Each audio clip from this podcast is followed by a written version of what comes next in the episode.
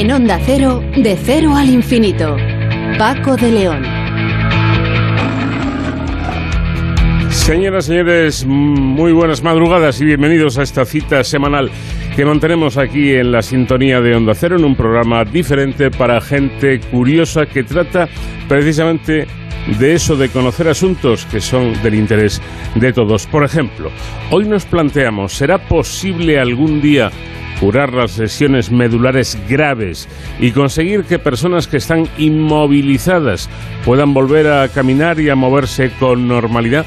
Parece ciencia ficción, ¿verdad? Pues sin lanzar las campanas al vuelo, sin lanzarlas al vuelo, insisto, todo parece indicar que sí, que ese reto se conseguirá. Nos lo va a contar Concepción Serrano, que es investigadora del Instituto de Ciencias de Materiales de Madrid. Con Sonsoles Sánchez Reyes vamos a recordar hoy la peripecia vital de Ana Frank, que fue plasmada en un, en un libro, el diario de Ana Frank, mm, de los de mayor venta en la, en la historia. Y también vamos a hablar de impuestos. Sí, sí, uno de los temas de moda estos días. ¿Hay que subir los impuestos? ¿Hay que bajarlos?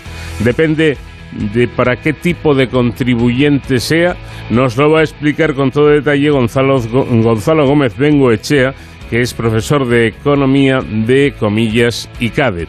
Y a la segunda hora trataremos de conocer un poco mejor una enfermedad bastante común y que además va en aumento, el ictus, una patología que puede ir desde lo más suave y más leve en cuanto a las secuelas que deja se refiere, a lo más grave, incluyendo la muerte, y conoceremos las últimas investigaciones al respecto. Nos lo va a contar Israel Fernández Cadenas, que es coautor de un importantísimo trabajo sobre esta patología, sobre el ictus. Vamos a conocer también mejor a los microorganismos que nos rodean y vamos a conocer también su relación con el cambio climático. Nos lo va a contar Asunción de los Ríos, que es investigadora del CSIC en el Museo Nacional de Ciencias Naturales.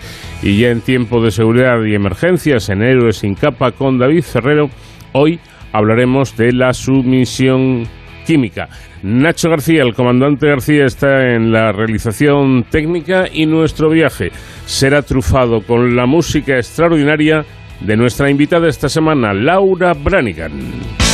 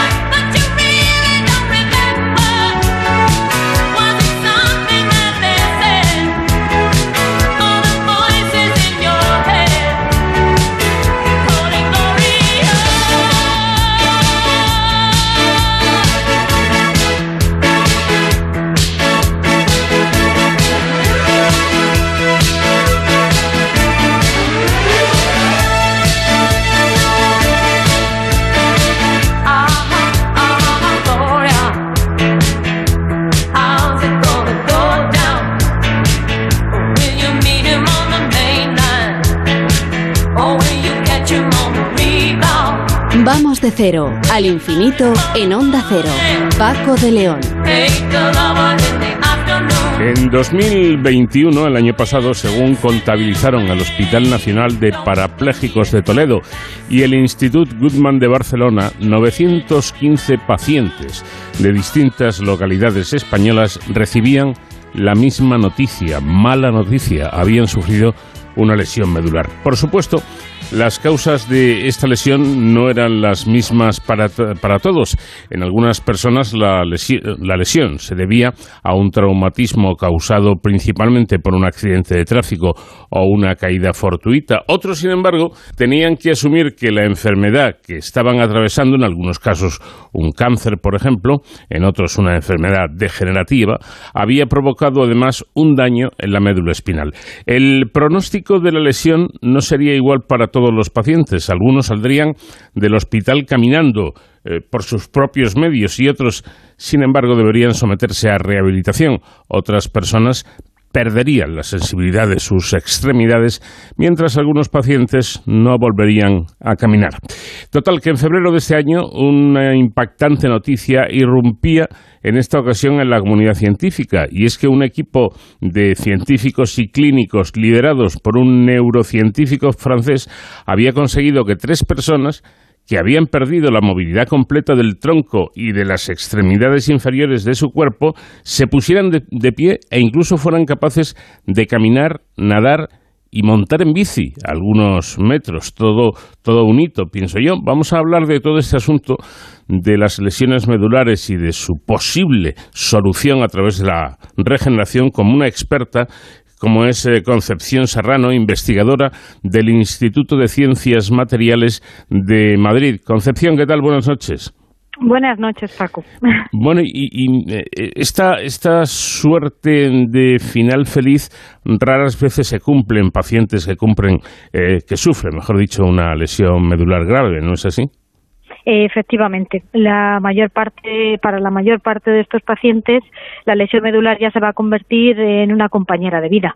En algunos casos, eh, con, fenotipos más leves eh, y, en, desgraciadamente, en muchos otros, pues con una alteración completa, eh, desde tener que adaptar la casa, incluso que se reduzca mucho su esperanza de vida. Bueno, em, realmente podemos decir, sin temor a equivocarnos, que por lo menos ciertas lesiones de la médula espinal siguen siendo incurables en la actualidad. Efectivamente, una gran parte de ellas. En el ICMM Físicos, Químicos y, y Biólogos, pertenecientes al proyecto MAC 4 Espinal trabajan juntos con el fin de idear una nueva terapia capaz de regenerar tejidos dañados en la médula espinal, que no es poco. Es decir, se han lanzado a diseñar una terapia capaz de reparar los tejidos dañados de una lesión de este tipo dentro de, ese programa ¿no? de MAC 4 Espinal, un proyecto del, Plan Nacional. Eh, su propuesta, pues utilizar un material biocompatible cargado con distintos elementos que propicien la regeneración de la, de la zona lesionada. Esto eh, creo yo que mm, está francamente bien, pero, pero vamos que hay que echarle muchos bemoles para atreverse con esto, ¿no? pues sí, la verdad es que en general todas las aproximaciones de investigación lo que intentan abordar el, sistema nervioso en sí mismo, debido a la alta complejidad que tiene, eh, pues sí, son, son de, digamos, de ese, esos bemoles que, mencionaba.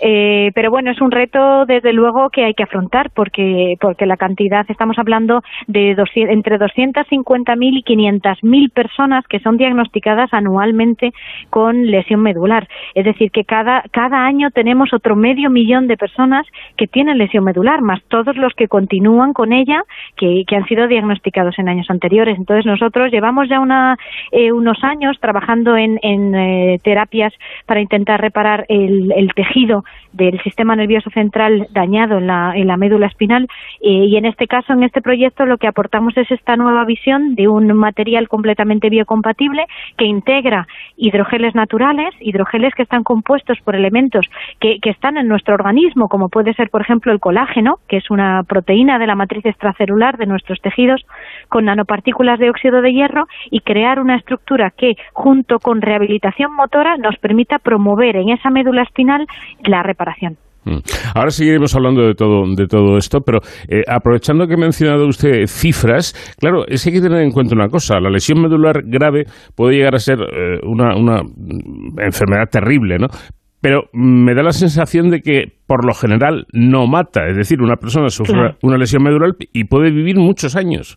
Sí, y ahora además muchísimo más que antes, porque el conocimiento clínico que se tiene de la lesión medular ha evolucionado muchísimo, de tal manera que en los últimos 30 años, y esto lo pueden describir mucho mejor los clínicos que trabajan con ellos, por ejemplo, en el Hospital Nacional de Parapléjicos, con quien colaboramos de cerca, eh, la atención al paciente de lesión medular ha mejorado muchísimo, porque se conoce mucho mejor su clínica. Entonces, con una mejor atención, ellos están mejorando su calidad de vida y su esperanza de vida. Entonces, podemos estar hablando ya de pacientes con evolución de 40 años, que era algo impensable hace 50 años o cuando el doctor Goodman eh, comenzó a sus, sus, andaduras y creó eh, las instituciones eh, centradas en, en este en esta patología.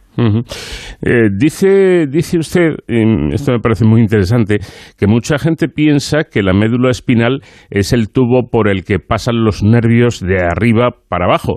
y sigue añadiendo que esa es una visión demasiado simplista, porque la médula espinal, según usted asegura, es una continuación del cerebro, casi nada.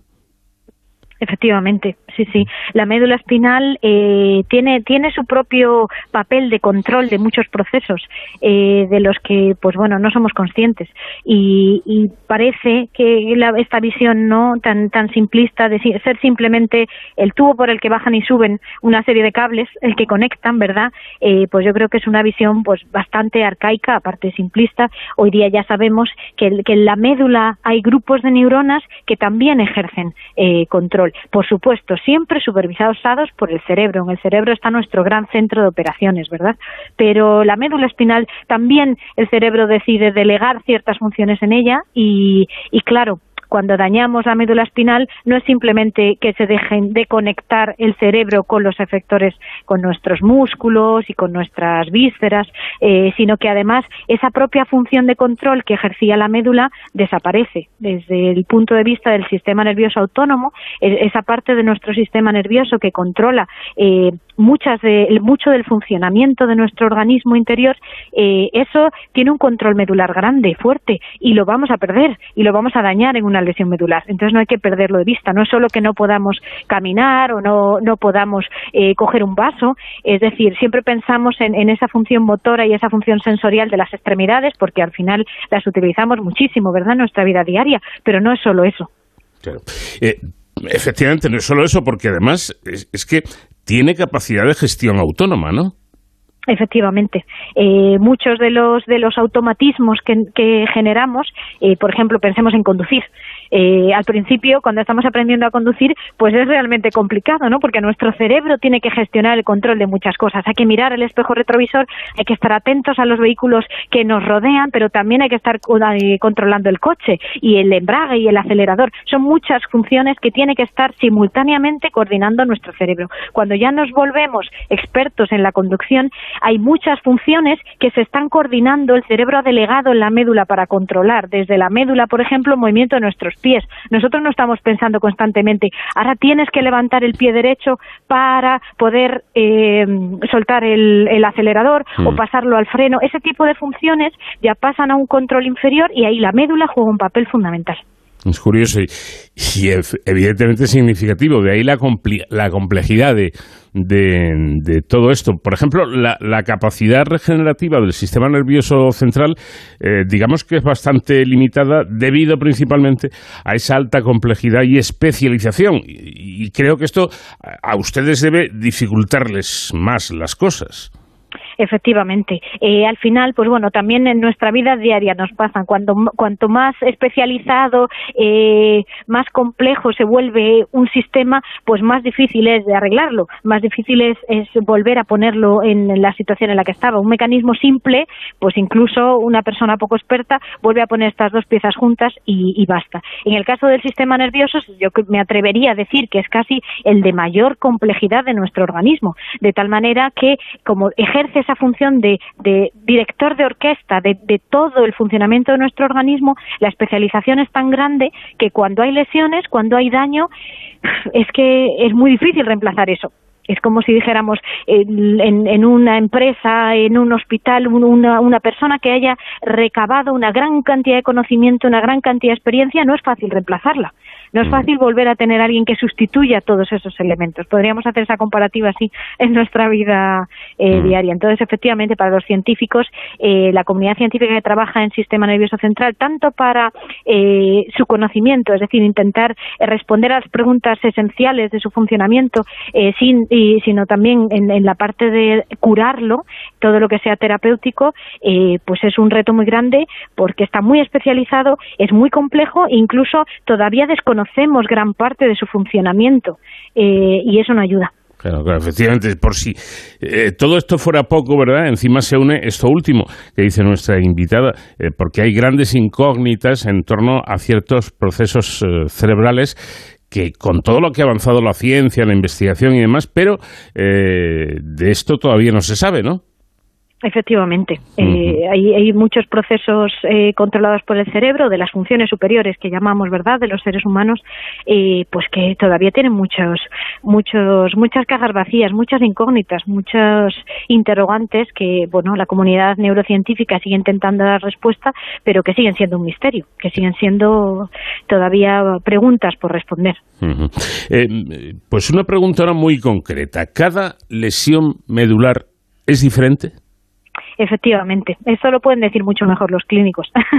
Eh, yo al final pues soy investigadora eh, de formación bióloga, pero no veo a pacientes con lesión medular a diario, ¿no? Pero, pero lo que transmiten nuestros colegas clínicos eh, es exactamente eso. cada paciente es, es diferente y cada lesión medular es distinta. Es distinta en primer lugar porque el, el agente inductor de esa lesión probablemente sea distinto en cada persona. Pues pueden ser accidentes de tráfico que generalizamos que son la, principal causa de lesión medular, desafortunadamente. Más de un 60% de las lesiones medulares son causadas por este tipo de accidentes, pero cada accidente de tráfico, como podemos cualquiera de nosotros imaginar, es distinto. Mm. Eh, es muy difícil que sea exactamente igual. O caídas por eh, durante el trabajo, de las personas que trabajan en, condiciones eh, que pueden tener riesgo de caída, pues ahí cada caída también es distinta. Ni hablar ya de, de las lesiones medulares que vienen derivadas de patologías internas cada una es un mundo. Esto, de hecho, no es exclusivo de la lesión medular. Hoy día ya sabemos que le pasa a muchas otras patologías, pero en el caso de la lesión medular todavía tiene un añadido más. Bueno, usted señala una gran ventaja volviendo al asunto inicial de esta posible terapia, y es que los hidrogeles naturales efectivamente son biomateriales ideales desde el punto de vista de la ingeniería de tejidos, porque están constituidos por elementos que ya están en nuestro organismo. Es decir, que eh, el, el organismo lo va a tratar como algo propio, algo suyo. Efectivamente, eh, nosotros llevamos ya eh, varios años trabajando, eh, como mencionaba antes, en, crear estas estructuras reparadoras y, en este caso, en este proyecto, nos queremos dirigir más hacia lo natural. Entonces, si utilizamos un componente que ya está en nuestro cuerpo, cuando sea implantado, lo más natural es que nuestro cuerpo reaccione mínimamente a la presencia de ese componente. Y es la idea que tenemos, utilizando proteínas naturales de las que están en nuestro organismo, como puede ser el colágeno, o incluso polisacáridos o glicosaminoglicanos, como puede ser el ácido hialurónico, que se sabe que como parte de esa matriz extracelular tiene eh, mensajes muy positivos para el sistema nervioso, eh, son moléculas de que, las que nuestro cuerpo, nuestro sistema inmune, que va a ser el que primero va a intentar descubrir, a ver, este elemento extraño que tenemos aquí, eh, viene para hacer bien o viene para hacer mal. Pues esas alarmas no van a saltar tan fácilmente, porque es algo conocido por el organismo. Claro. ¿Y, cómo se aplicarían estos hidrogeles?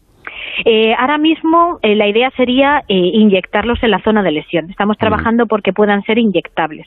en caso de no ser inyectables, pues sería pues, una cirugía de, implante en la zona de lesión.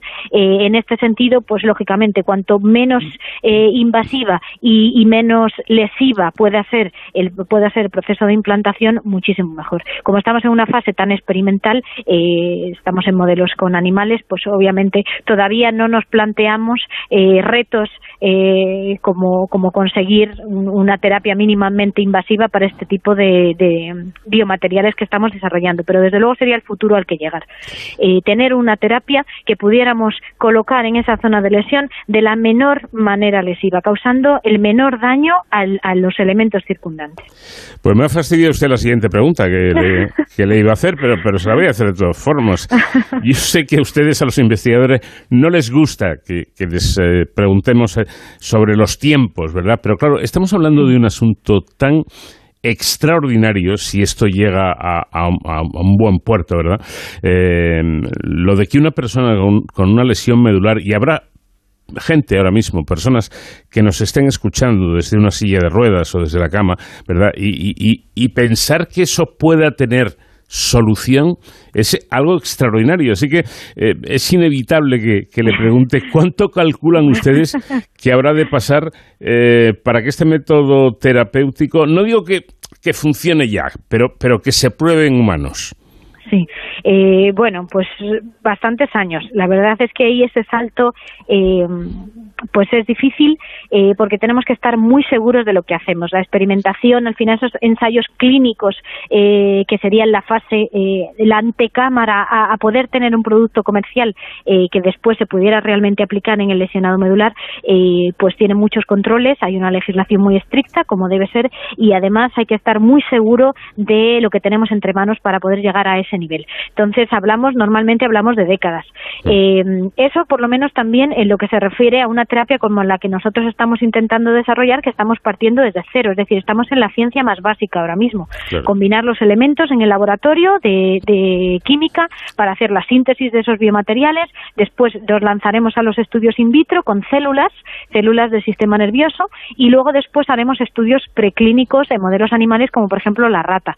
Eh, del salto al humano, pues estamos hablando, como le decía, de décadas eh, y a nosotros pues nos falta bastante caminar, suponiendo que además cada uno de los pasitos que vayamos dando nos vaya dando resultados prometedores, algo que mejore claramente o tenga el potencial de mejorar esa lesión medular. De todas formas, yo creo que el futuro, perdón eh, que me estoy extendiendo un poquito en esta respuesta, pero me parece importante decir que el futuro de la lesión medular, eh, o mejor dicho, del tratamiento de la lesión medular es prometedor.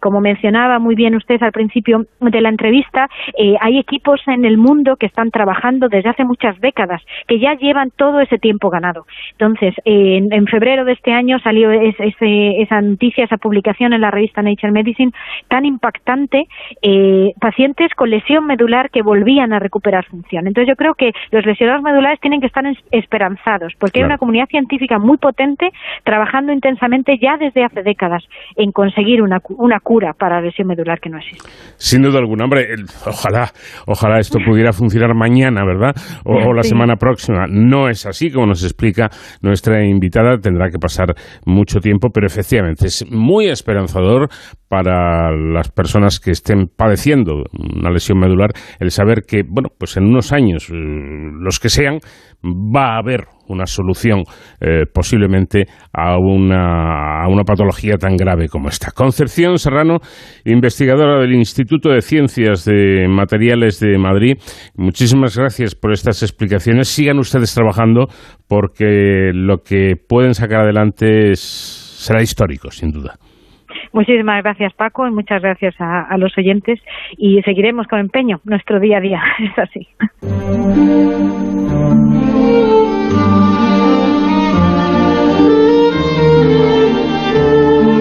El diario de Ana Frank, traducido a más de 70 idiomas, sigue siendo una de las obras más leídas con más de 35 millones de ejemplares, declarado por la UNESCO Memoria del Mundo. Hoy esta historia centra el relato que nos trae Sonsoles Sánchez Reyes. ¿Qué tal Sonsoles? Buenas noches. Muy buenas noches, Paco. Pues si te parece y sin más dilación, conozcamos ya los detalles. Annelies Marie Frank, Ana Frank, nace en Frankfurt, Alemania, en 1929 en una familia judía. La segunda de dos hermanas, la mayor Margot, la aventaja en casi tres años. Tras la llegada de Hitler al poder en Alemania, el antisemitismo y la mala situación económica impulsan a los padres de Ana, Otto y Edith Frank, a mudarse con sus dos hijas a Ámsterdam, Holanda, Otto establece allí una sucursal de la empresa que su cuñado tenía en Suiza, Opecta, dedicada al comercio de pectina, una sustancia para preparar mermelada. Ana se adapta muy bien a los Países Bajos, aprende el idioma, hace amigas y va a una escuela. Otto intenta sin éxito establecer un negocio en Inglaterra. Finalmente despunta en Ámsterdam sumando al comercio de pectina el de hierbas y especias. El 10 de mayo de 1940 los nazis invaden los Países Bajos. Después de mayo de 1940 los buenos tiempos quedaron definitivamente atrás, escribió Ana. La reina Guillermina huye de Holanda el 13 de mayo. Un día después, el país capitula. Los ocupantes introducen leyes que dificultan la vida de los judíos. Les prohíben transporte público, parques, cines y tiendas y deben llevar una estrella de David. Su padre pierde el control de su compañía porque los judíos ya no pueden ser propietarios ni ocupar determinadas profesiones. Los niños judíos deben ir a una escuela judía. Otto Frank intenta emigrar a los Estados Unidos sin lograrlo. El domingo 5 de julio de 1942, hacia las 3 de la tarde, el cartero entregó una citación a Margot, de 16 años, para presentarse en la central del servicio obligatorio de trabajo en Alemania a fin de ser trasladada al campo de Westerbork. Los padres no creen que se trate de trabajo y deciden pasar a la clandestinidad. Doce horas después, se dirigen en secreto a la sede de la empresa familiar. Caminaron bajo la lluvia con el máximo de prendas que lograron ponerse a la vez. Esa misma primavera, el padre de Ana había acondicionado un escondite para su familia con ayuda de sus colegas de compañía, la casa de atrás un anexo secreto de un edificio de tres pisos en el número 263 de la calle Prinsengracht. Una estantería giratoria daba acceso a la parte trasera de la sede empresarial. La idea fue de Johann Boskjul, que junto a Bib Boskjul, Johannes Kliman, Victor Kluger, Jan Gies, quien tenía contactos con la resistencia, y Nip Gies fueron protectores de los escondidos. El escondite, un laberinto de habitaciones de poco más de 120 metros cuadrados, estaba ocupado por los Frank desde el 6 de julio y el matrimonio Van Pels, un empleado de Otto, con su hijo Peter de la edad de Margot y el gato Moshi desde el 13 de julio. Semanas después entró el dentista Fritz Pfeffer. Allí vivirían más de dos años sin hacer ruido durante el día, con las cortinas siempre cerradas y resistiendo los ataques aéreos por la noche. Al anochecer en la radio escuchaban noticias de la guerra. Se bañaban los sábados o domingos cuando la fábrica cerraba. El grupo de ayudantes les compraba comida en el mercado negro y les proporcionaba suministros arriesgando sus vidas. Para su decimotercer cumpleaños, un mes antes de esconderse, Ana le regalan un diario. Poco podía imaginar que aquella libreta encuadernada con tela a cuadros rojos y verdes sería su mejor amiga los 25 meses de encierro. Mucho menos podía imaginar que millones de personas leerían su diario, que acabaría siendo un documento clave del horror del holocausto. Ana escribe sobre lo que ocurre en la casa de atrás, pero también sobre lo que siente y piensa y su primer amor hacia Peter Van Pels.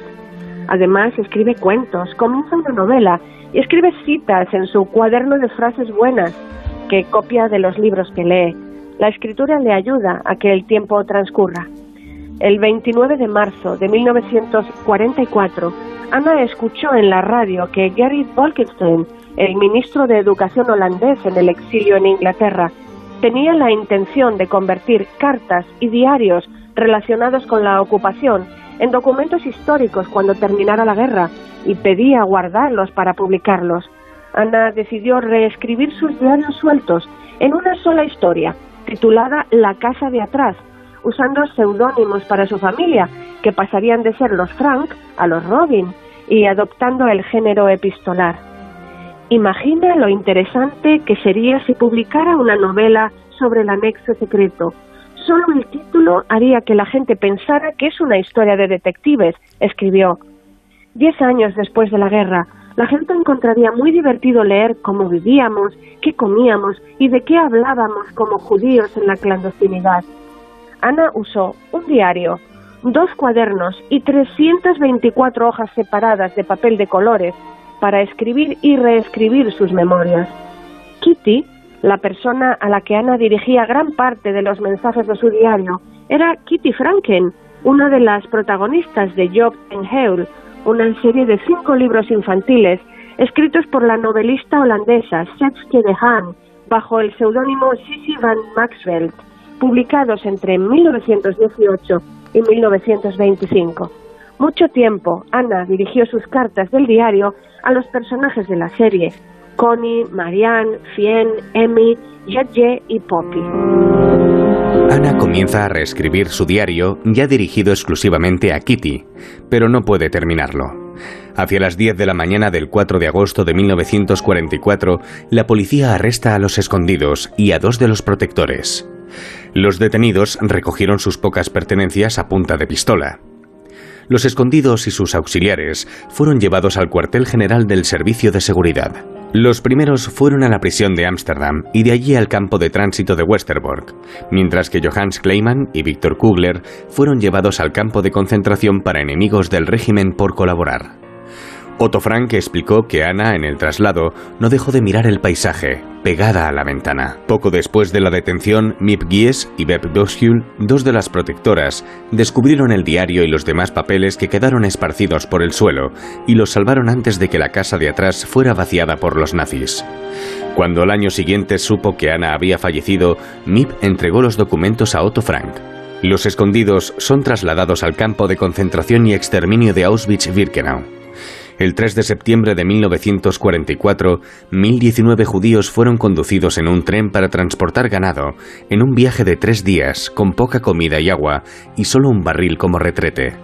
Algunos murieron hacinados. Allí, médicos nazis seleccionan quién puede realizar trabajos forzados. Unas 350 personas acaban directamente en las cámaras de gas. Como judíos penados, los Frank debieron dejar sus ropas y vestir mono azul de presidiario y zapatos de madera. Otto vio por última vez a Edith y las niñas. Ellas fueron a un barracón con 300 mujeres y Otto a otro de hombres. La disciplina de trabajo para ellos fue más dura que para el resto.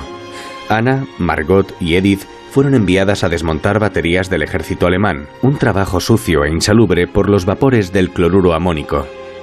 A pesar de ello estaban juntas y llegaban noticias de derrotas alemanas, que les daban cierta esperanza de ser rescatados. A principios de noviembre de 1944, Ana y su hermana son deportadas al campo de concentración de Bergen-Belsen. Sus padres permanecen en Auschwitz. Las condiciones de Bergen-Belsen son miserables, casi sin comida, hace mucho frío y Ana y su hermana contraen fiebre tifoidea. En febrero o marzo de 1945, ambas fallecen a consecuencia de esta enfermedad. Primero Margot, poco después Ana, con 18 y 15 años respectivamente. Fueron enterradas en fosas comunes. Solamente Otto sobrevivió de los ocho escondidos. Liberado de Auschwitz por los rusos, durante su viaje de regreso a los Países Bajos, se entera de que su esposa falleció de inanición el 6 de enero de 1945. En los Países Bajos recibe la noticia de que Ana y Margot tampoco sobrevivieron. Otto se emocionó con los escritos de su hija, que mostraban un sorprendente entendimiento. Lee que quería ser escritora o periodista y tenía la intención de publicar sus historias sobre la vida en la casa de atrás. Comparte con su madre y un par de amigos pasajes del diario y le convencen de publicarlo. Adapta ambas versiones del diario, escrito en neerlandés, añadiendo algunos relatos breves que Ana también había escrito en El Escondite y se publica en 1947. La primera edición de La Casa de Atrás, título elegido para su libro por Ana, tuvo una tirada de 3.036 ejemplares. Poco después se tradujo, en 1950 al francés y al alemán, en 1952 al inglés. En Estados Unidos lanzado en 1952 como El diario de una joven, fue rechazado por 15 editores antes de publicarse. De tonto, aburrido e inoportuno lo calificó el editor Alfred A. Knopf al rechazarlo. Es solo un monótono registro de disputas familiares típicas, trivialidades y emociones de adolescentes. Tras el éxito de la adaptación teatral de Broadway de 1955 realizada por Albert Hackett y Francis Woodrich y galardonada con el premio Pulitzer, realizó una gira internacional. Fue llevada al cine por Hollywood. El libro se convirtió en lectura obligatoria en muchas escuelas. En 1960 el escondite de los Frank se hizo museo, la casa de Ana Frank. Otto Frank asumió el papel de gestor del legado de Ana. Hizo todo lo posible por difundirlo, supervisándolo estrictamente. No autorizó más que una sola adaptación teatral del diario. En libros, obras de teatro o películas podían utilizarse solo con cuentagotas fragmentos de la obra no aprobó que se crearan más que unas pocas organizaciones para mantener viva la memoria de Ana Frank y vetó vender recuerdos oficiales. La Fundación Ana Frank, que posee los derechos del libro, fue instituida por Otto Frank en 1963 con sede en Suiza. La actitud proteccionista de Otto estaba reñida con el gran número de lectores del diario. Tras su fallecimiento en 1980, a los 91 años, se han realizado obras de teatro, películas, composiciones musicales, documentales, cómics, realidad virtual, coreografías. Existen cuatro versiones del diario de Ana Frank. La primera, versión A, es el manuscrito original. La segunda, o B, es la versión revisada por la propia Ana. La tercera, o C, es la versión editada por su padre en 1947, omitiendo detalles como las reflexiones de su hija Ana sobre la sexualidad o sus arrebatos de ira hacia su madre. La cuarta y última, la D, es la versión revisada, ampliada y organizada por el escritor y traductor alemán Mirjam Pressler, lanzada en 1995 la edición final de más de 700 páginas rescata los pasajes suprimidos por el padre. Hay quienes han dicho, especialmente quienes niegan el holocausto, que el relato de Ana Frank es falso. Teorías señalan a Otto Frank o a Mip Gies como verdadero autor. Sin embargo, forenses calígrafos contratados por el Instituto de Documentación de Guerra probaron la autenticidad del diario. Hasta diciembre de 2016, la hipótesis más aceptada era que los residentes del anexo secreto habían sido víctimas de una denuncia anónima. Sin embargo, un estudio de la casa de Ana Frank indica que les habrían encontrado por casualidad nazis que investigaban un fraude en la distribución de cupones de alimentos. Nanette Splitz-Koenig, ahora de 93 años, fue una de las últimas personas en ver a Ana Frank. Fueron compañeras en la escuela secundaria judía de Ámsterdam. Se encontraron nuevamente a través de una cerca de alambre de púas en el campo de concentración de Bergen-Belsen. Estaba calva y muy débil, parecía casi muerta, escribió Nanette. El campo de concentración de Bergen-Belsen en Alemania fue liberado por tropas inglesas el 12 de abril de 1945. 50.000 personas habían perdido la vida allí algo verdaderamente horrible todo lo que tuvo que vivir esta jovencita y que recogió en su diario que eh, ha pasado a ser uno de los eh, grandes libros de la historia traducido, como decíamos al comienzo, a más de 70 idiomas. La próxima semana más historias que nos trae, como siempre, Soles Sánchez Reyes. Que pases buena semana. Un fuerte abrazo. Igualmente, Paco. Un abrazo grande y muchísimas gracias.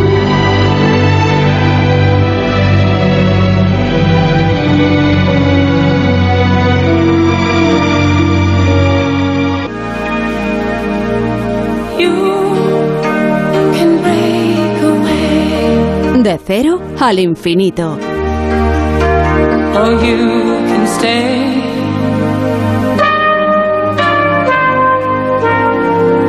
You choose your life.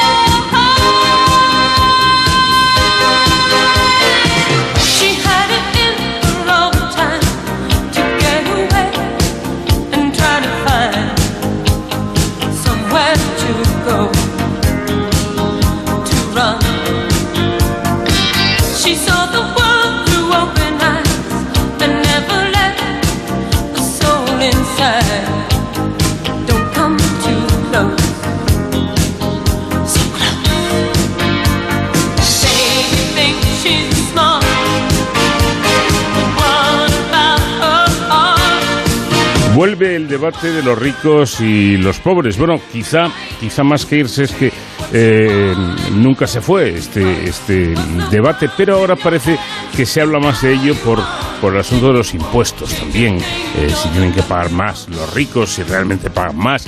En fin, por ejemplo, el nuevo gobierno del Reino Unido pretendía reducir impuestos a los más ricos, pasar del 45 al 40%, pero eh, han tenido que renunciar ante las críticas de los organismos internacionales y la caída de la moneda, de la libra esterlina. Vamos a hablar con Gonzalo Gómez Bengoechea de todo este asunto. Él es profesor de Economía, de comillas, y CADE. Profesor, ¿qué tal? Buenas noches.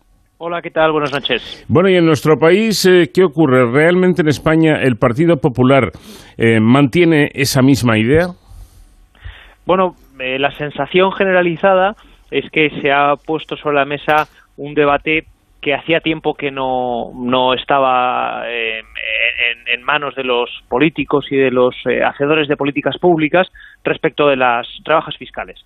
Eh, esto es una posibilidad que en contextos de eh, crecimiento bajo eh, siempre está encima de la mesa, pero aquí el equilibrio, y esto es lo delicado, está entre favorecer un mayor dinamismo del consumo y de la inversión a través de menores impuestos y no hacerlo con un excesivo coste recaudatorio, porque eso puede poner en peligro los objetivos de déficit público y de deuda pública.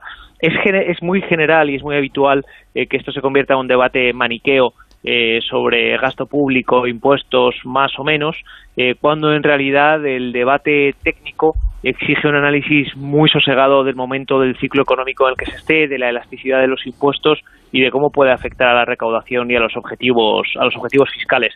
Por eso yo creo que es bueno que se analice desde una perspectiva reposada, analítica y que, y que trate de ver la problemática en su conjunto eh, más allá del ruido político de subir o bajar un tipo o una determinada figura. En, cualquier caso, en principio, digo yo que parece lógico pensar que el que más eh, pague a la hacienda pública sea el, el que más tiene. Bueno, no sé si el que más tiene o el que más gane. Yo no sé cómo, cómo sería esto. Bueno, son figuras impositivas diferentes. Eh, el que más gane eh, normalmente lo, lo se, se, grava a través de los impuestos sobre los ingresos o sobre las rentas, ¿no? Eh, y este efectivamente, normalmente la estructura impositiva es de impuestos progresivos, de manera que el que más gane sea el que más tipo pague sobre la, la, renta que, que obtiene, ¿no? Hmm.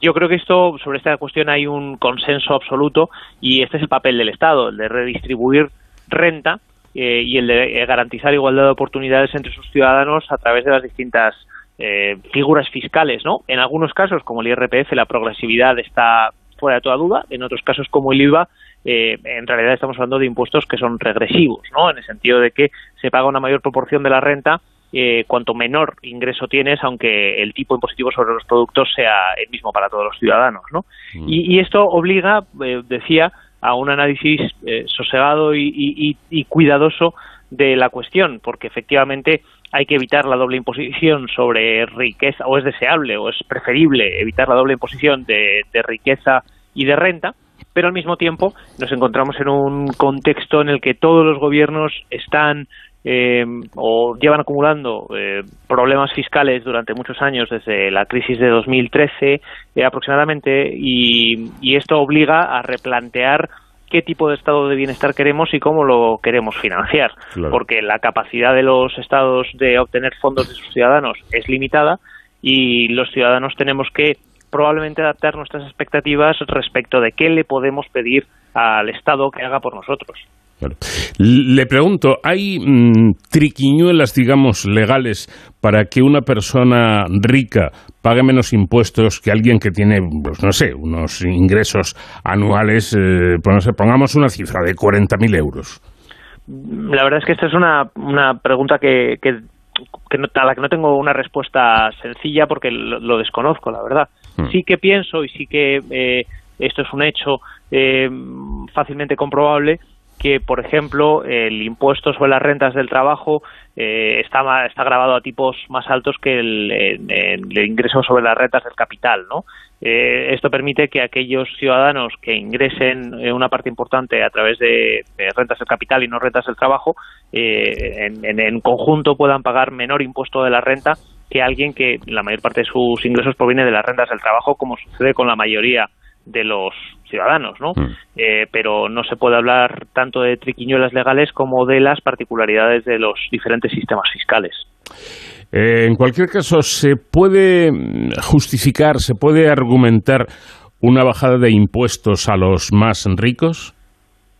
Depende desde el punto de vista desde el que se haga y depende de eh, cómo se articule y depende del país del que estemos hablando, del momento del ciclo económico en el que nos encontremos. No hay una, no hay una respuesta universal. Desde cierto punto de vista, cualquier rebaja fiscal es positiva para aquel eh, que la experimenta, hmm. y en el sentido de que tiene más renta disponible y puede consumir más y esto favorece un mayor crecimiento económico.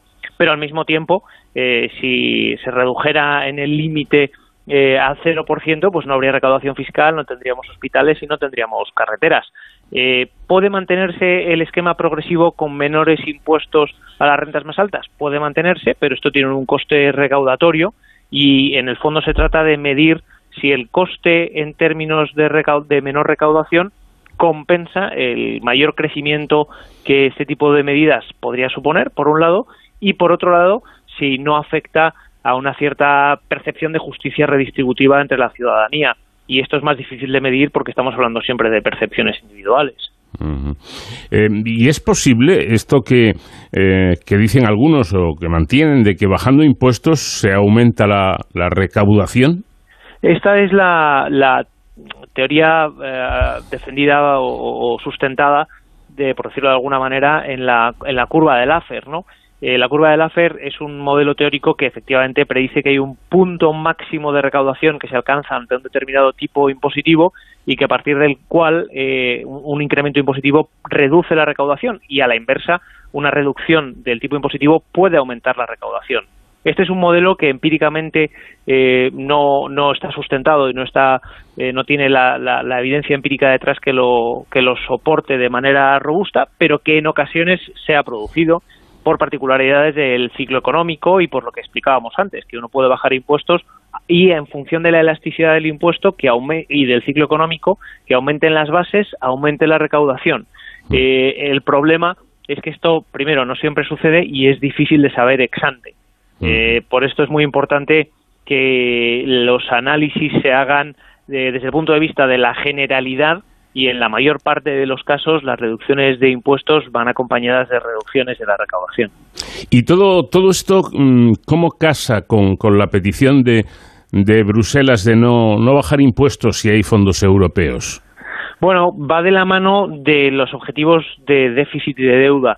Eh, mm, lo que no se trata, de lo, lo, que se pretende precisamente es evitar que las rebajas de impuestos afecten eh, excesivamente a la recaudación y que los ciclos electorales interfieran en los objetivos de estabilidad presupuestaria a largo plazo.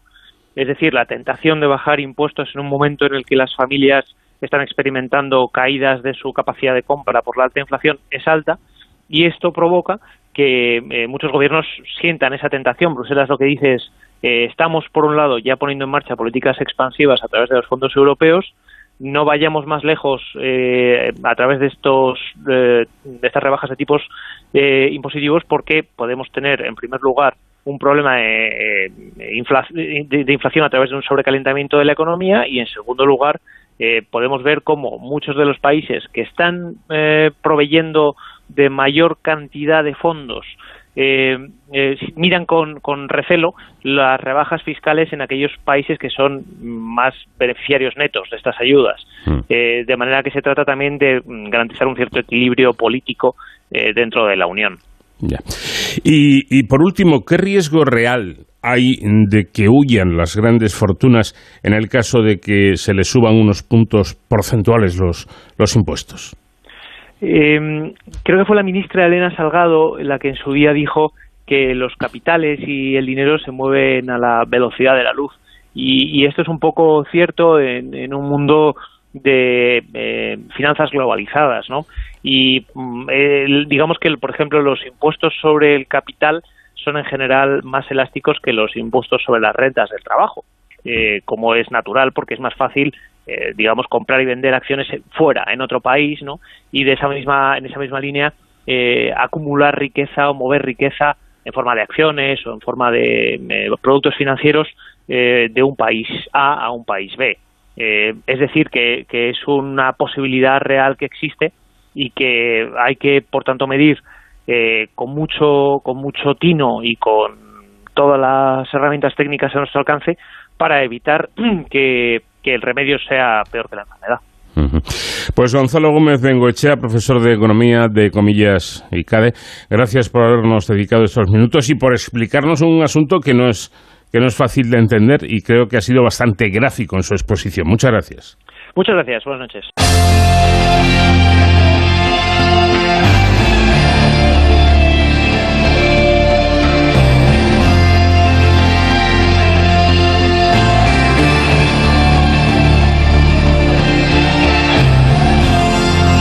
Música de nuestra invitada esta semana, Laura Braniga, llegamos al final de nuestra primera hora. Noticias y después continuamos de cero al infinito.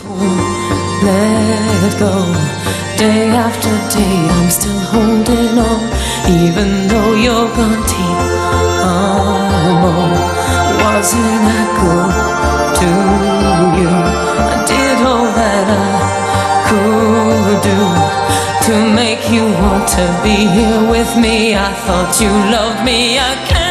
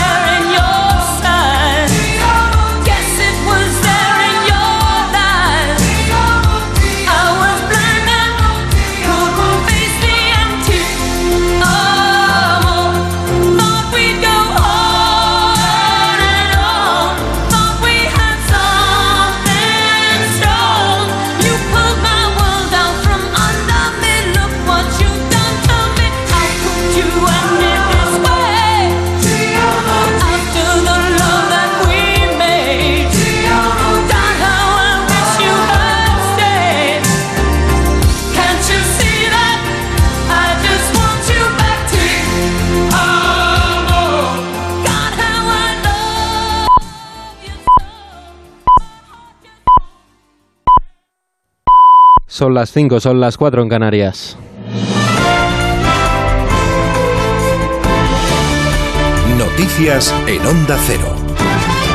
Saludos, buenas noches. El presidente del Gobierno aboga por la estabilidad del Gobierno de Cataluña después de la decisión de Junts per Cat de romper el Gobierno de coalición en la Generalitat. Pedro Sánchez ha comparecido en Praga tras la celebración del Consejo Político de la Unión Europea y desde allí ha querido dejar en manos del PSC el apoyo a Esquerra Republicana de Cataluña. El líder del Ejecutivo ha precisado además que es fundamental el valor de la estabilidad en momentos tan complejos como el actual. El valor de la estabilidad es fundamental. La estabilidad de los gobiernos es fundamental. Y por tanto yo abogo por esa estabilidad, en este caso del Gobierno de la Generalitat de Cataluña, y en segundo lugar, también como me corresponde, como presidente del Gobierno, lo único que puedo decir es que sea cual sea eh, la circunstancia, la coyuntura del Gobierno de la Generalitat de Cataluña, nosotros vamos a tener siempre tendida la mano en eh, aras de ese diálogo por el reencuentro dentro de la sociedad catalana. Desde la oposición no han esperado mucho en pedir al presidente del gobierno que no pacte con Esquerra Republicana de Cataluña. Ese ha sido el mensaje del presidente del Partido Popular que ha instado a Pedro Sánchez a no blindar el independentismo. Alberto Núñez Feijóo ha indicado que si ya es grave que Cataluña lleve décadas soportando el independentismo, lo es mucho más que el gobierno de España esté dispuesto a prolongarlo ningún constitucionalista de Cataluña puede aceptar que el Partido Socialista sirva para blindar el independentismo en el gobierno de Cataluña. Y por eso le pido al señor Sánchez que si le queda un mínimo sentido de Estado, no pacte con Esquerra Republicana de Cataluña para gobernar Cataluña con el partido que ha dicho que España le importa un comino. Momento de contarles otras noticias. Las demandas de disolución matrimonial mantienen la tendencia a la baja de los últimos ejercicios. Precisamente en el segundo trimestre de este año, la cifra se reduce casi un 9%. Baleares y la comunidad valenciana son los lugares donde menos se han reducido. Detalles, Eva Llamazares. Ya no es como antes, ahora las parejas españolas se quieren, al menos se aguantan más. Caen todas las formas de disoluciones matrimoniales, es una tendencia de los últimos años que ha vuelto a confirmarse en el segundo trimestre de este 2022, cuando se divorciaron o separaron o anularon sus matrimonios un 8,8% menos. Descienden significativamente un 10% las demandas de divorcio consensuadas, que fueron 14.300 y sigue siendo la modalidad preferente, frente a las 9.000 de no consensuadas que también bajaron, en su caso, un 6,5%.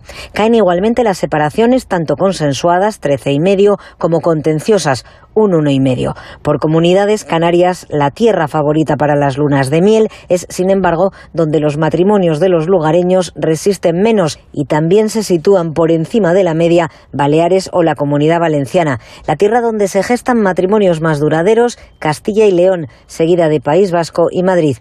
Cambiamos de asunto. El Premio Nobel de la Paz ha premiado la lucha por los derechos humanos en Rusia, Bielorrusia y Ucrania. La guerra ha marcado la entrega del galardón que ha recaído en el activista y preso político bielorruso Ales Bialyatsky y también en la ONG rusa Memorial y en el Centro para las Libertades Civiles de Ucrania. Un galardón con el que el Comité Noruego ha querido aplaudir la labor de la sociedad civil en defensa de los derechos humanos en tres países estrechamente interrelacionados en los últimos meses. El Comité Nobel Noruego les concede a los tres el Premio Nobel de la Paz por considerarles campeones sobresalientes de los derechos humanos, la democracia y la coexistencia pacífica en nuestros países vecinos, Bielorrusia, Rusia y Ucrania. En deportes, el primer partido de la octava jornada de Liga deja la derrota por 1 a 2 de Osasuna ante el Valencia. Para hoy hay otros partidos: Almería, Rayo Vallecano, Atlético de Madrid, Girona, Sevilla Athletic de Bilbao y Getafe Real Madrid. Escuchamos al técnico blanco Ancelotti.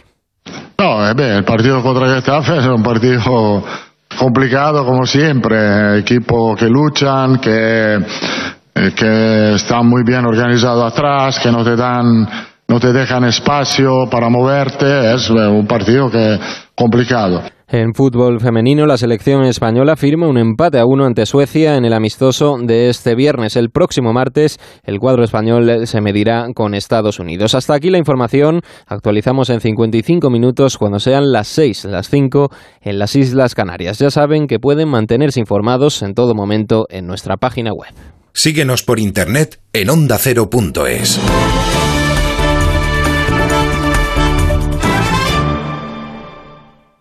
Como el perro y el gato. Amor por los animales. Que sigamos intentando dentro de las posibilidades ayudar a los animales que tienen que vivir en su entorno, del que parten. Dejemos la vida salvaje tranquila. El mundo animal y sus curiosidades. La foca no tiene ni orejas ni bigotes largos. No, y el león sí. El león marino sí. Pues son principalmente vegetarianos, aunque también hay veces que les da por comernos insectos y pequeñas presas. Como el perro y el gato. Con Carlos Rodríguez. Sábados a las 3 de la tarde. Domingos a las 2 y media. Y siempre que quieras en la app y en la web de Onda Cero. Patrocinado por Menforsan, los especialistas en cuidados, higiene y cosmética natural para las mascotas. Te mereces esta radio. Onda Cero, tu radio. Da gusto levantarse los fines de semana. Buenos días. Buenos días, de luz y de color. Jaime Cantizano sabe transmitir su sonrisa y optimismo. De calidad de vida sabe mucho Fernando Eiras. De aquí solo podéis ir para arriba, a ver qué nos dice con el resto del programa. Lo he dejado. Yo siempre tengo cuerpo de fin de semana. ¿eh? Me encanta que lo recuerdes porque me hace sentir tan culpable. Rubén me dijo que yo no soy buena influencia para ti. totalmente de acuerdo. Contágiate. Por fin no es lunes. Tu cita con Jaime Cantizano. Los fines de semana desde las 8 de la mañana y en cualquier momento en la web y en la app de Onda Cero. Te mereces esta radio. Onda Cero, tu radio.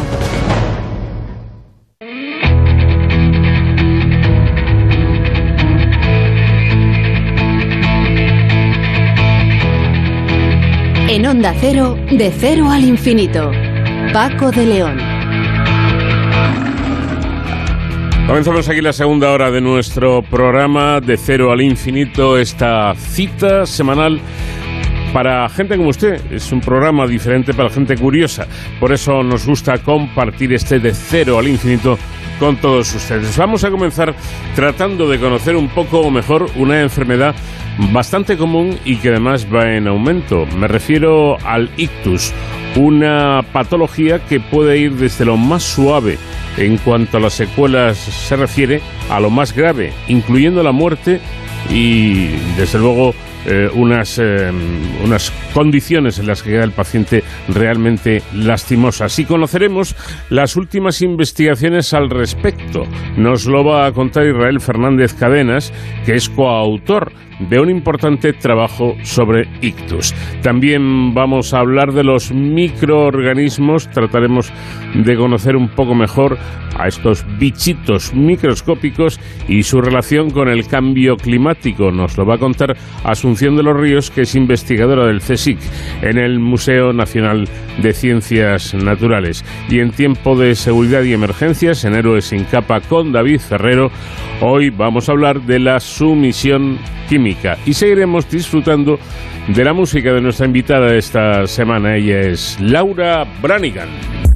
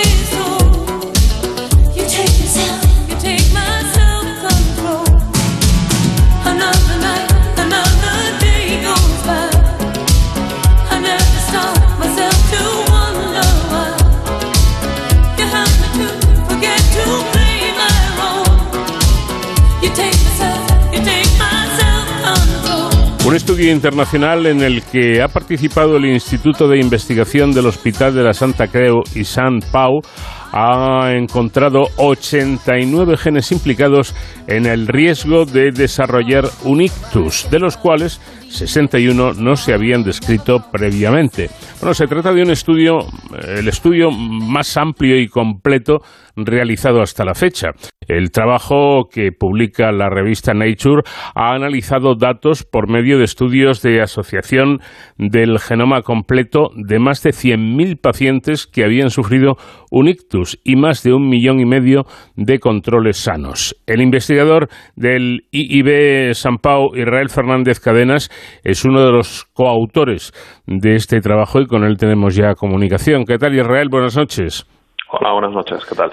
Bueno, otro de los aspectos innovadores e importantes es que la, es la primera vez que una investigación de estas características analiza diferentes etnias, eh, porque hasta ahora eh, más o menos había trabajado con, con eh, individuos europeos, ahora no, con distintas etnias. ¿Esta, esta diferencia de etnias en qué se traduce?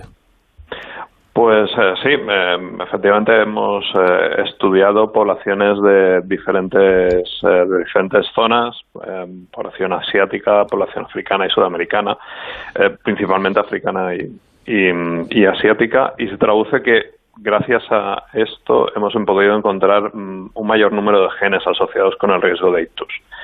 Mm, esto es debido a que algunas mutaciones que se encuentran en estos genes son más frecuentes, es más fácil encontrarlas en estas otras poblaciones en comparación con la población caucásica.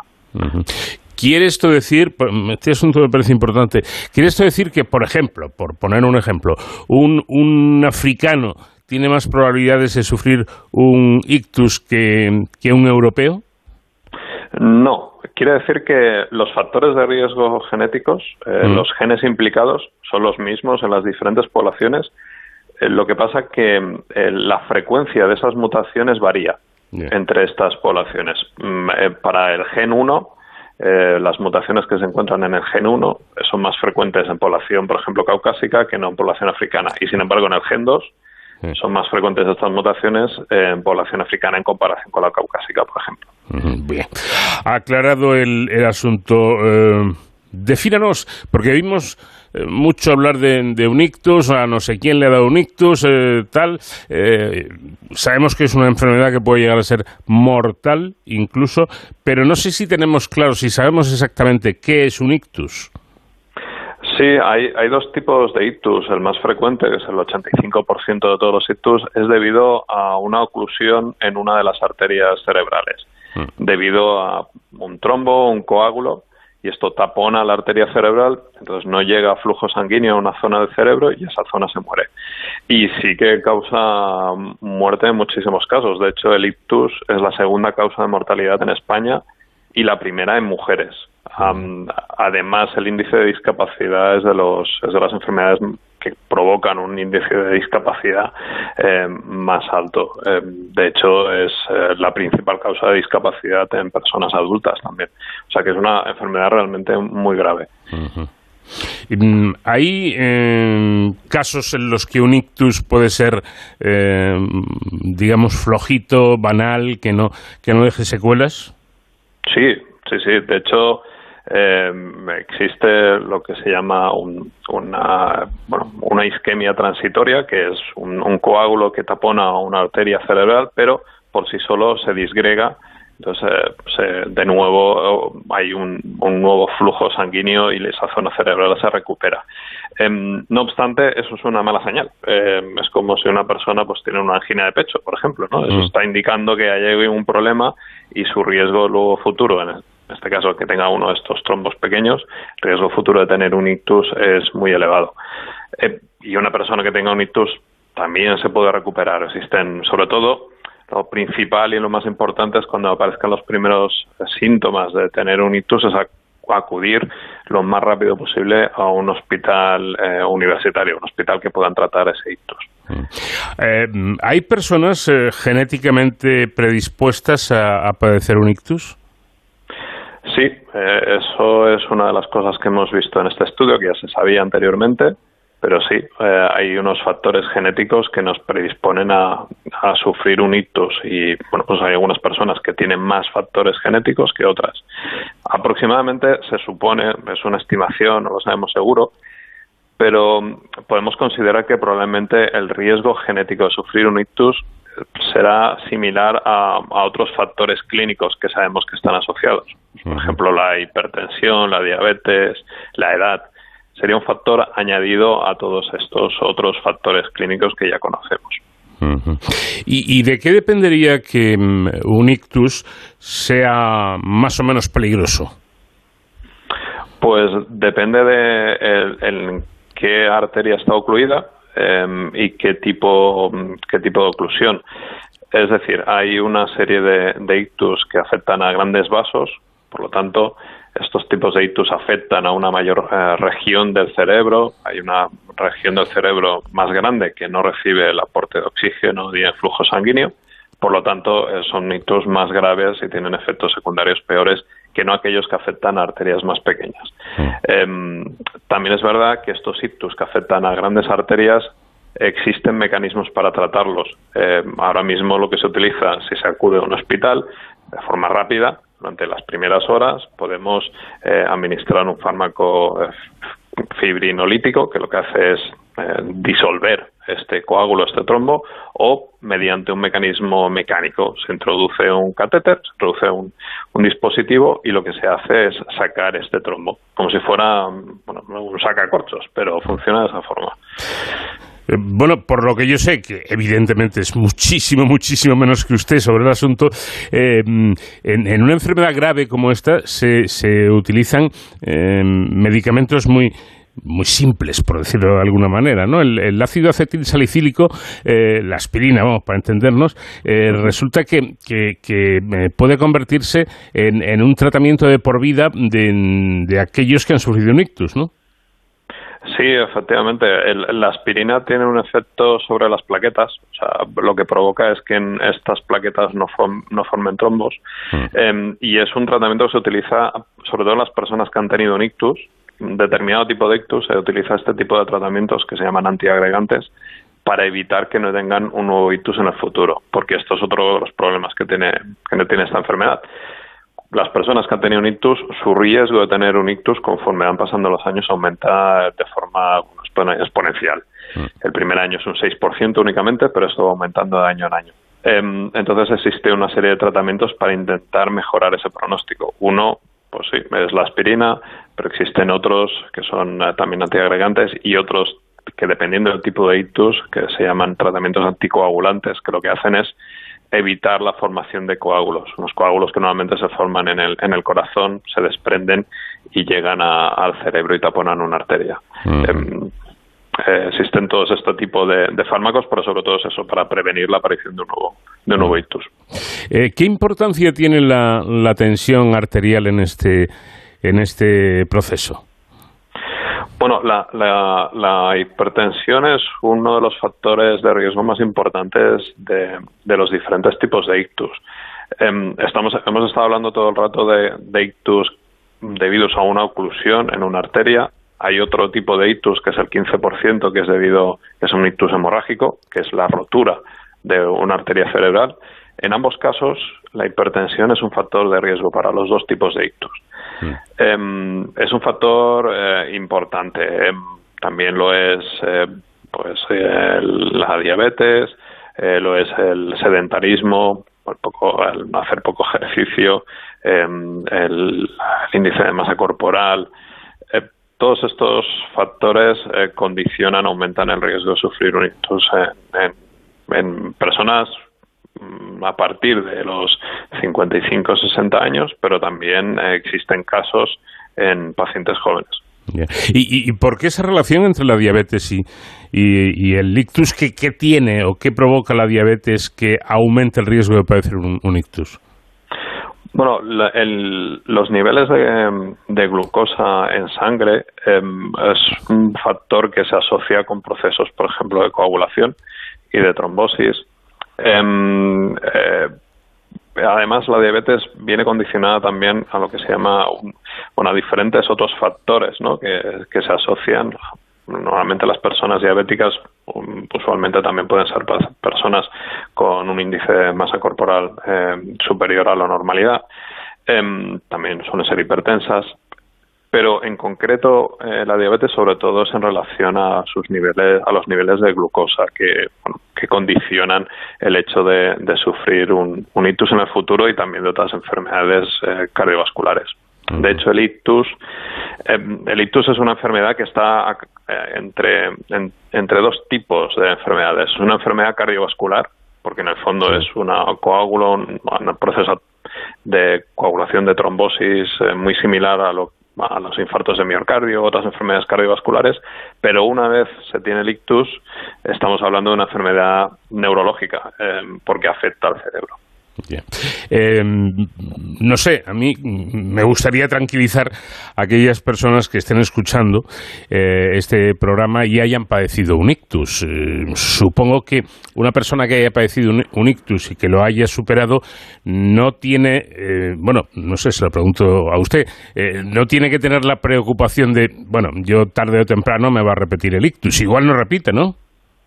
Igual no repite, eh, pero sí que es muy importante que para evitar que no repita, em, seguir el tratamiento que le ha prescrito eh, su médico, su neurólogo, eh, intentar reducir todos los posibles factores de riesgo que tenga esa persona. Estamos hablando de pues, hipertensión, em, obesidad, sedentarismo, y, y, no tiene por qué volver a ocurrir. Pero sí que es cierto que una persona, lo mismo que una persona que ha tenido un infarto de miocardio, su riesgo de tener otro infarto es mayor que no una persona que no lo ha tenido, con lo cual eh, se tienen que cuidar realmente bien eh, y seguir las indicaciones de, de su neurólogo. No tiene por qué tener un nuevo ictus, no tiene por qué tenerlo, pero sí que está en un riesgo mayor que no cualquier otra persona. Claro, porque aunque eh, puede haber otra confusión cuando hablábamos de que hay una, una parte mm, genética de predisposición, eh, lo que no hay que hacer es echar leña al fuego, ¿no? Es decir, eh, me imagino que hábitos como el tabaco, el consumo de, alcohol en exceso, la, la obesidad, todas estas cosas, por supuesto, hay que evitarlas, hay que erradicar a ser posible y luego controlar pues esto la hipertensión la, eh, los problemas derivados del exceso de azúcar en sangre en fin todas estas cuestiones son las que aumentan la viabilidad y las, y las que aumentan la posibilidad de que el ictus se repita o se, o se produzca Exacto. Eh, por ejemplo, si la persona, el paciente es fumador, claramente el, tabaco es un factor de riesgo asociado con el ictus. Eh, el alcohol también. todo este tipo de cosas se tienen que eliminar.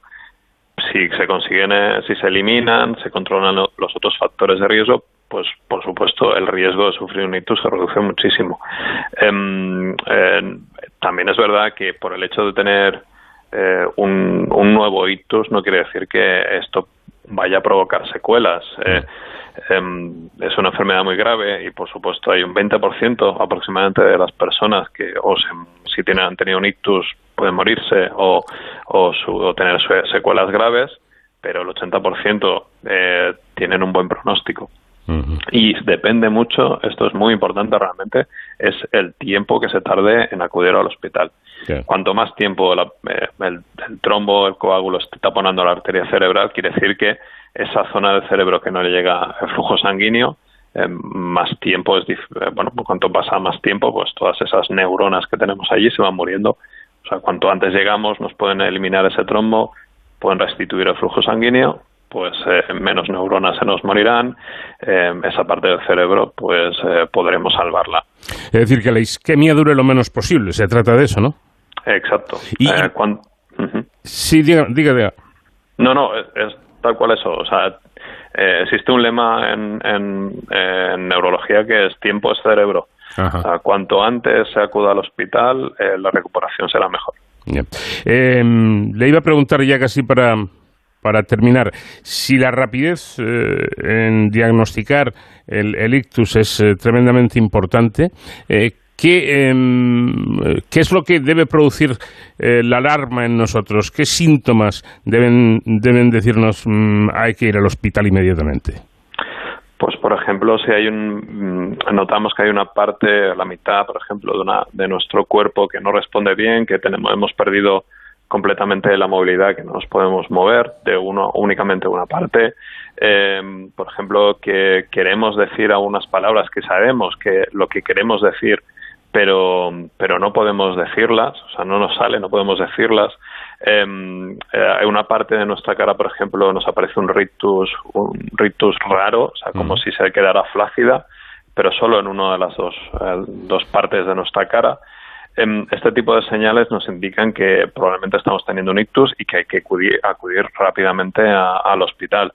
Em, eh, podemos ver, si la gente tiene curiosidad para saber a qué nos referimos con eso de cuando que, queremos decir una palabra y no nos sale, hay un, seguro que por YouTube se puede encontrar pero ocurrió en, en los premios Goya hace unos años con el actor Alfredo Landa, mm. que tuvo un proceso isquémico eh, cuando estaba recogiendo un premio, em, que decía, tengo, quiero decir unas palabras que las tengo en la boca, pero no, no me salen, no puedo decirlas. Pues eso es lo que eh, lo que podemos ver realmente, nos puede, podemos tener una idea más clara de, de lo que estamos hablando cuando decimos que, eh, que podemos tener un ictus y que lo podemos notar, por ejemplo, pues en esos, en esos síntomas, ¿no?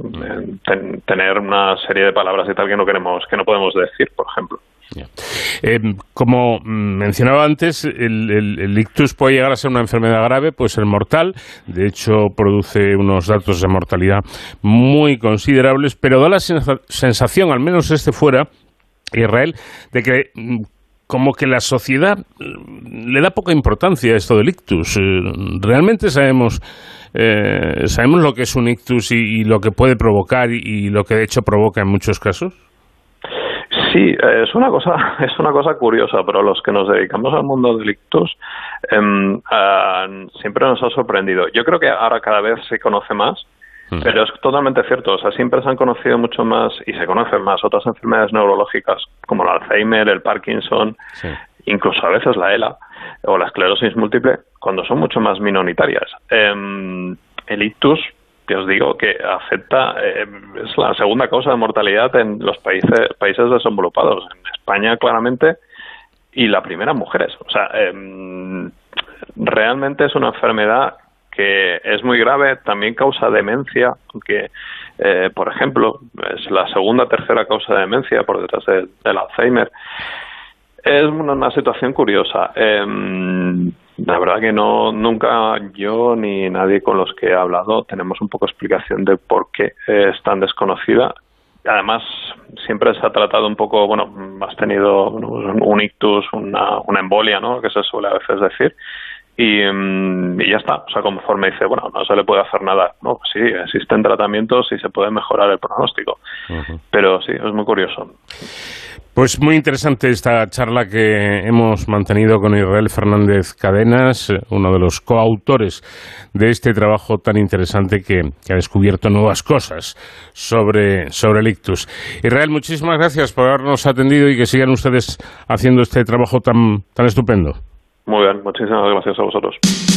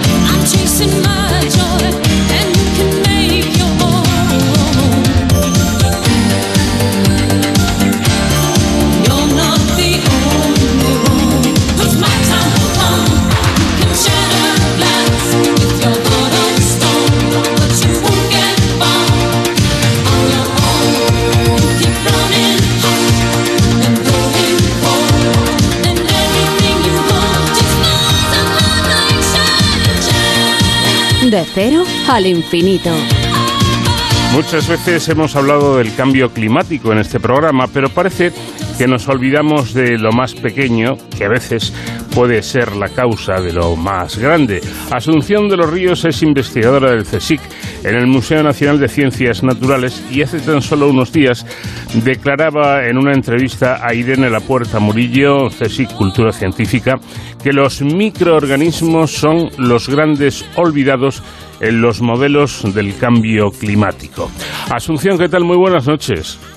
Hola, buenas noches. Bueno, la última vez eh, que hablamos, recuerdo que estaba usted en la Antártida estudiando precisamente microorganismos en pleno deshielo. ¿A qué conclusiones llegaron? Bueno, tengo que corregirte, estaba camino a la Antártida. O camino, exacto. Camino. Y el problema fue que en este caso no llegué a la Antártida porque cuando estábamos a solamente ya una jornada íbamos en el Espérides a una jornada de la Antártida, surgió un brote de COVID y entonces nos tuvimos que tuvimos que volver. Así que resultados de la, campaña anterior no tengo. Lo único que vamos a está ya previsto nuestra participación en la próxima campaña. Bueno, pues eh, cambiemos de, de asunto. Los microorganismos, Asunción, prefieren los escenarios extremos. Los microorganismos son capaces de colonizar cualquier ambiente. Lo que sucede es que en los ambientes extremos ellos son, dijéramos, los dominantes porque hay otros, los, el resto de los organismos en la mayoría de los casos no los pueden colonizar. Interesante, desde luego. Estamos hablando eh, de, seres invisibles al, ojo humano eh, que han de ver ustedes con microscopía.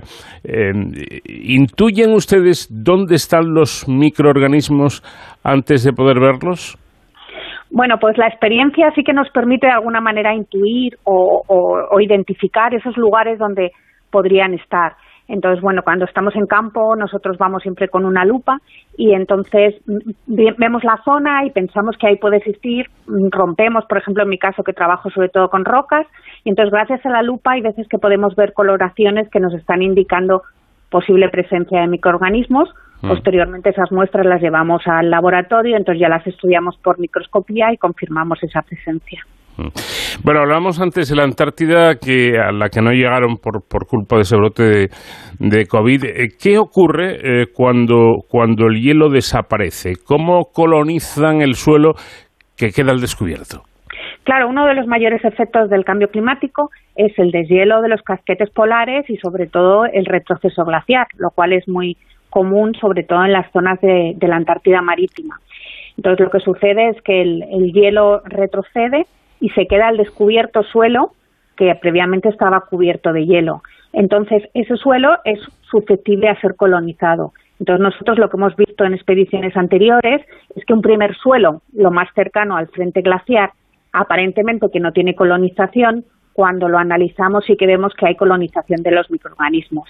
Entonces los microorganismos son los primeros que colonizan y van preparando, dijéramos, el terreno, van produciendo una serie de cambios biogeoquímicos en el suelo que favorecen el establecimiento de posteriormente comunidades más complejas que ya podemos ver a simple vista, comunidades de musgos o presencia de líquenes. Mm. Eh, por cierto, esta eh, colonización afecta a la biodiversidad polar. Sí, primero es importante porque es una biodiversidad bastante desconocida. No, no sabemos todavía toda la diversidad. Tenemos que hacer estimas más realistas. Y luego lo que sucede es que, claro, vamos a, generar sustratos nuevos para la colonización que podrían eh, ocuparse con microorganismos de la zona que están próximos, pero también podrían venir microorganismos del exterior que colonizasen y cambiasen esa, esa biodiversidad. De hecho, ahora con el cambio climático es uno de los peligros a los cuales nos enfrentamos, porque microorganismos que, pudieran llegar eh, a la Antártida previamente, debido a las bajas temperaturas, no se podían establecer. Pero ahora mismo, con los incrementos de temperatura que están ocurriendo, pues microorganismos de zonas más templadas sí que se podrían establecer y podrían modificar la diversidad porque incluso podrían ser invasores y de alguna manera expulsar a otros microorganismos autóctonos o incluso a microorganismos endémicos. Los eh, microorganismos son fuertes, son resistentes porque no están solos, porque viven en comunidad. Pues realmente yo creo que es su mayor ventaja. Eh, los microorganismos son capaces de resistir casi cualquier condición ambiental extrema, pero principalmente porque se asocian formando lo que denominamos consorcios microbianos. De alguna manera, eh, se asocian microorganismos incluso de pertenecientes a distintas especies y pertenecientes a distintos a distintos grupos de, microorganismos que favorecen un reciclado de nutrientes y colaboran en la protección frente a las condiciones ambientales extremas. Interesante conocer todos estos asuntos que tienen que ver eh, con el mundo de lo diminuto, con, con lo más pequeño. Y yendo al, motivo de esta entrevista, ¿qué relación hay, qué relación se puede establecer entre los microorganismos y el cambio climático? Pues las relaciones son muchas. Lo que pasa que hasta ahora pues no se han tenido mucho en cuenta a la hora de, hacer predicciones de los efectos del cambio climático. Tenemos microorganismos que son capaces de generar efectos de, o gases de efecto invernadero, y también microorganismos que son capaces de consumir esos, esos gases. Lo que sucede es que normalmente hay un equilibrio entre ambos procesos, pero ahora por acción del hombre y por otros cambios podemos estar causando que se haya un desequilibrio y que eh, aumenten más los microorganismos que producen gases de efecto invernadero y produzcan a su vez un mayor o influyan de alguna manera en el cambio climático. Mm. Por cierto, mm, abundando en esto, el cambio climático influye en los, eh, los microorganismos o son estos los que influyen en el cambio climático? Pues ambos procesos ocurren. Como acabo de comentar, pues los microorganismos pueden estar eh, aumentando los efectos del cambio climático, pero a su vez también el cambio climático les afecta a ellos. Eh, sobre todo en ambientes extremos, pues hay muchas veces que el nicho ecológico de esos microorganismos es muy estrecho. Están acostumbrados a unas condiciones ambientales muy concretas. Entonces, el cambio climático puede aumentar la temperatura y puede hacer que esos microorganismos que están ahí ya no se adapten y las comunidades cambien. También lo mismo que comentaba antes, podemos tener microorganismos invasores o plantas invasoras que también de alguna manera afecten a la diversidad microbiana. Claro, microorganismos hay, muchos, son muy abundantes además en la naturaleza.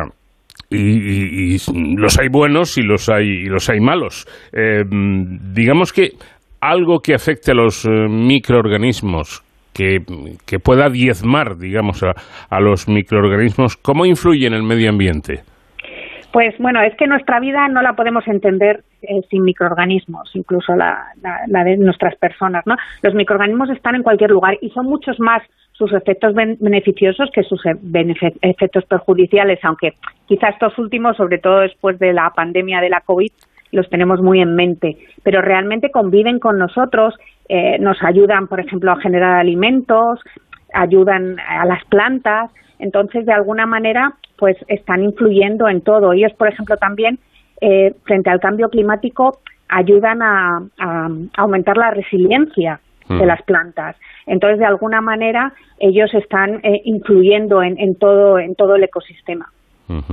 Em, quizá lo, lo podamos ver mejor o entender mejor con, un ejemplo que yo creo que es eh, muy gráfico. Un bebé que posiblemente represente la, eh, la, mayor pureza que hay, ¿no? porque es un eh, individuo que ha nacido hace poco y que está en perfectísimo estado, está cargado también de, anticuerpos, perdón, de, de microorganismos, ¿verdad? Exactamente, bueno, se calcula más o menos que tenemos la mitad de nuestras células son microbianas dentro, mm. dentro de nosotros. Lo mismo en un niño. Entonces, forman parte, pues eso, de nuestros tractos intestinales, están en nosotros, en nuestra piel, y, y, bueno, no podríamos vivir sin ellos, igual que pues, la naturaleza, los ciclos biogeoquímicos no podrían ser tal como los conocemos si no existieran microorganismos. Son fundamentales en el, en el, en el funcionamiento de todos los ecosistemas. Bueno, y algo que puede estar preguntándose ahora mismo mucha, mucha gente es, eh, bien, eh, está muy bien, son necesarios, están ahí, influyen en el cambio climático, pero, pero ¿de dónde salen estos microorganismos? ¿Cómo surgen? Pues los microorganismos parece que pueden llegar a cualquier lado. Cada vez se está viendo, se están aceptando más las hipótesis de que los microorganismos pueden ir por el aire con partículas, pueden, si las condiciones meteorológicas son buenas, pueden hacer eh, trayectorias muy largas. Pero luego, por ejemplo, pues también aquí en regiones polares los microorganismos también pueden ir asociados a animales. Nosotros hemos hecho estudios en que hemos visto que las aves transmiten una, o sea, ayudan a dispersar estos microorganismos y bueno, también nosotros mismos podemos eh, favorecer una, una dispersión.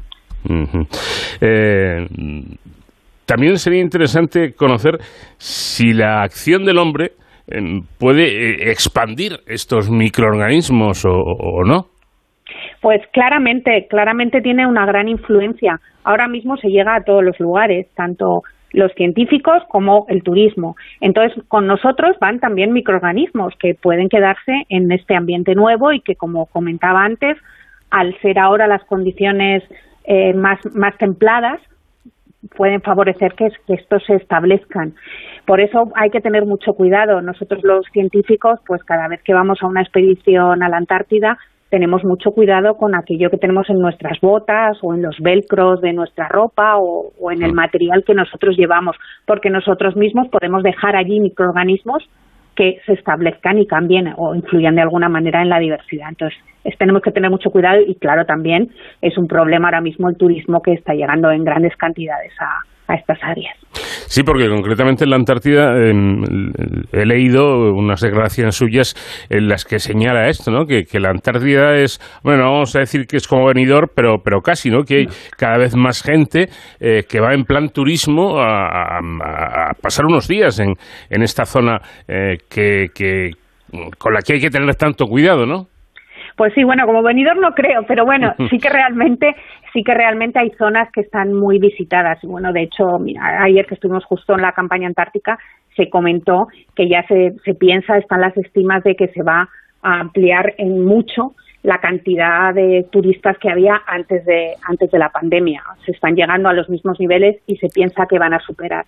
Entonces son muchos turistas los que están llegando allí. Hay un control, no se les permite acceder a todos los lugares y bueno, todo está de alguna manera eh, hecho para que se proteja este medio ambiente o estas zonas tan prístinas, pero no deja de ser un riesgo. Sin duda alguna. Bueno, ¿y estos microorganismos van evolucionando, van cambiando, se van adaptando a las nuevas situaciones eh, del medio ambiente, por ejemplo? Sí, ellos de alguna manera van, bueno, tienen mecanismos de adaptación, pero bueno, luego al cabo de, pues dijéramos, de los años o de muchos años, pues ellos van también evolucionando y pueden originar, pues se pueden originar nuevas especies.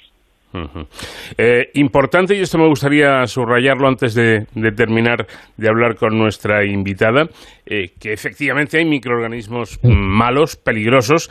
Eh, citaba usted antes el, SARS-CoV-2, el virus de, de, la COVID, pero hay otros muchísimos que son no solamente buenos, sino absolutamente imprescindibles para nuestra vida, ¿no? Claro, bueno, por ejemplo, para bueno, hacerlo una cosa no tan tan importante para todos, pero bueno, yo creo que sí que importante, no tendríamos vino, no tendríamos cerveza, por ejemplo, no tendríamos queso, tendríamos todas estas, y bueno, la agricultura no existiría tampoco si no tuviéramos unos suelos que, que estuvieran bien, y para que esos suelos estén bien también tenemos ahí los microorganismos. Entonces, ellos también participan en muchos procesos de lo que denominamos bioremediación, que es eh, eh, cambiar, por ejemplo, coger productos tóxicos del ambiente. Ellos son capaces de, de captarlos y eliminarlos del ambiente. O sea, de alguna manera también ayudan a la conservación. Eh, bueno, ya para, para, terminar esta charla tan interesante, quizás se lo debería haber preguntado al principio o, al final. Lo importante es conocer su respuesta. ¿Qué es un microorganismo? Eh, defíname qué es un microorganismo. Bueno, pues en realidad los microorganismos son organismos que no podemos ver a simple vista y necesitamos de los microscopios para, para verlos. Aunque, bueno, recientemente ha habido la descripción de un microorganismo que es, es algo anómalo y que sí que se puede ver, que bueno, ha sido descrito hace muy recientemente, pero lo lógico o lo normal es que estos microorganismos eso no tienen un tamaño que los podamos distinguir a simple vista necesitamos de los microscopios para, para observarlos o para, hacer, ah, para detectarlos también podemos utilizar técnicas de biología molecular que nos permiten identificar los microorganismos que tenemos allí. Bueno, con los avances tecnológicos, y ahora sí termino, eh, la microscopía ha, cambiado y de qué manera eh, ha evolucionado de manera muy positiva. Me imagino que esto facilita mucho la labor de sus investigaciones, ¿no? Claro, la resolución de los microscopios cada vez es mayor y de esa manera podemos caracterizar eh, cada vez mejor cómo son esos microorganismos y, por ejemplo, en mis estudios también cómo interaccionan esos microorganismos con los minerales que colonizan. esas interacciones se producen a nivel de microescala o nanoescala. Entonces necesitamos microscopios con mucha resolución que nos permitan discernir realmente cómo son esas interacciones. Pues Asunción de los Ríos, investigadora del CSIC en el Museo Nacional de Ciencias Naturales, muchísimas gracias por habernos atendido y enhorabuena por este trabajo que realizan. Bueno, gracias a vosotros por vuestro interés.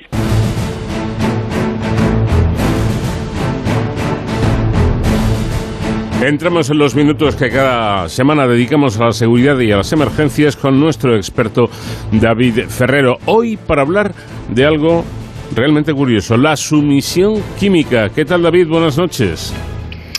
Pues muy buenas madrugadas, Paco. Eh, como siempre, un placer estar una semana más aquí en De Cero al Infinito para hablar en esta ocasión eh, con nuestros héroes sin capa, además, a los que siempre vamos a dar voz en esta sección. Eh, y vamos a hablar de un tema de candente actualidad. Seguro que todos nuestros oyentes pues han escuchado y están familiarizados con estos sucesos que están ocurriendo en algunas zonas de ocio, en discotecas, en bares, en conciertos, que están relacionados con pinchazos que están sufriendo víctimas, especialmente mujeres y que eh, parece que estaban eh, relacionados de alguna forma con eh, una posible sumisión química ¿no? de, estas víctimas. Realmente, aunque estos pinchazos se han producido, a día de hoy no hay constancia de que estén relacionados directamente con ningún caso de sumisión química, pero sí que queríamos ahondar en este tema y sobre todo recurriendo a los expertos para saber exactamente de qué estamos hablando. Para ello vamos a contar con una experta en la materia que es eh, cabo de la Policía Local de San Joan de Espí, especialista en violencia de género y doméstica y portavoz del Colegio Oficial de Criminología de Cataluña. Nos acompaña Mónica Pérez. Buenas noches. Hola, buenas noches. Eh, Mónica, cuéntanos, eh, ¿en qué consiste exactamente esto de la sumisión química que tanto estamos escuchando? Pero realmente, ¿en qué consiste? Bien, a ver, la sumisión química eh, ahora se está escuchando mucho por los, los eh, lo, que, lo que está ocurriendo eh, sobre los pinchazos, ¿vale? Pero en sí es el suministro de sustancias psicoactivas a alguien o aprovecharse de, su consumo voluntario, ¿vale? Para realizar después un acto delictivo, que ya puede ser una, una agresión sexual, un robo, una extorsión o, o lo que sea, ¿vale? Entonces, la sumisión química, esta sumisión podemos ver que está la, oportunista, ¿no? que es aprovechar la ingesta voluntaria de la, de la víctima, que, ella misma ha bebido alcohol, ha tomado alguna sustancia, o la premeditada, que es el suministro involuntario. Una, una, sustancia en, un vaso, lo típico que siempre sabe, sabemos, y ahora además pues eh, se ha producido a través de, de pinchazos. Eso, eso queríamos también preguntar a, Mónica y es eh, cómo se puede producir esta sumisión química. Vemos que a través de la ingesta directa de sustancias, pero eh, ¿qué otros mm, métodos hay ¿no? para que una víctima sufra este tipo de, violencia? A ver, los, los métodos, el, a ver, el pinchazo es muy, es muy poco probable. el, sí que es verdad que se han producido porque es algo que que es muy visible físicamente, y, y, luego está la, o sea, la disolución en el vaso, que es lo típico también que, que sabemos y que todas nuestras madres dicho, vigilar el vaso, que no ponga nada en la bebida, ¿vale? Pero hay, se, aprovecha sobre todo la ingesta del alcohol de la propia víctima, la voluntaria, para realizar los actos delictivos comentabas que en el caso de los pinchazos es complicado que se dé esta sumisión química. Me imagino que por, por el hecho de que eh, al pinchar a una persona es más difícil inocular ¿no? cualquier tipo de sustancia. A ver, claro, lo primero que para, para, para hacer un pinchazo tienes que tener el, el material adecuado eh, no es tan fácil tampoco pinchar a una persona. Los enfermeros, los médicos, ellos eh, aprenden, ¿no? Están formados para, para realizar un pinchazo. Que, que sí, se aprovecha para hacer el, el, pinchazo en, en, sitios concurridos. Aprovechan la noche, el despiste de la, de la, de la víctima. ¿Vale? El, el, baile, pues aprovechan un, un baile así que, que el que es eh, más eufórico para hacer un empujón y el pinchazo, ¿vale? La víctima puede, puede notar ese pinchazo. ¿Me, explico? Sí, sí, sí. Vale, entonces la, víctima puede notar ese pinchazo, es más fácil de, en el momento, darse cuenta de que algo ha pasado. el, el agresor es difícil, porque con tanta gente mm, y con un despiste no puede saber quién es pero, pero al final los pinchazos, eh, si tú has notado algo, es más fácil de que vayas rápidamente a, un centro sanitario, a la policía, para que te, para que te atiendan.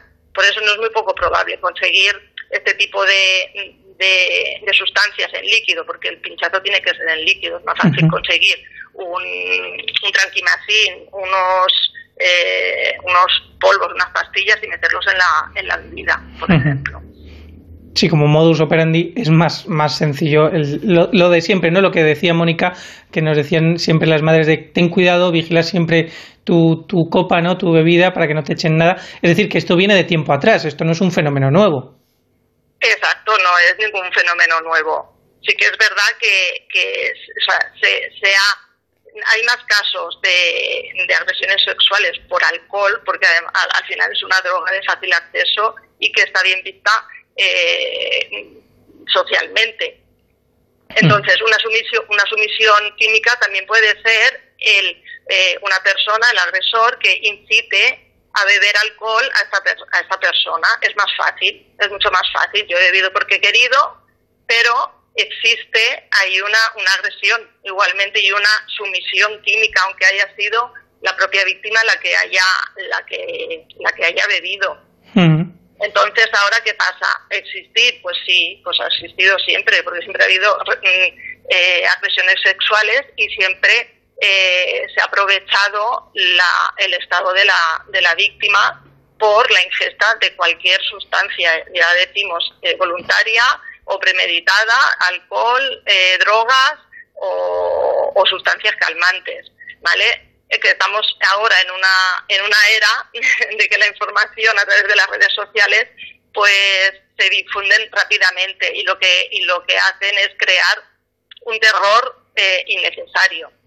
Sí que es verdad que hay que, que hay que informar, que hay que prevenir, que hay que, que, hay que concienciar, pero lo que este, es, esta difusión rápida del, del efecto es, eh, o sea, no, no, nos, no nos tranquiliza a las mujeres porque ya salimos con, con un miedo a la calle, ya no, no nos podemos ni divertir.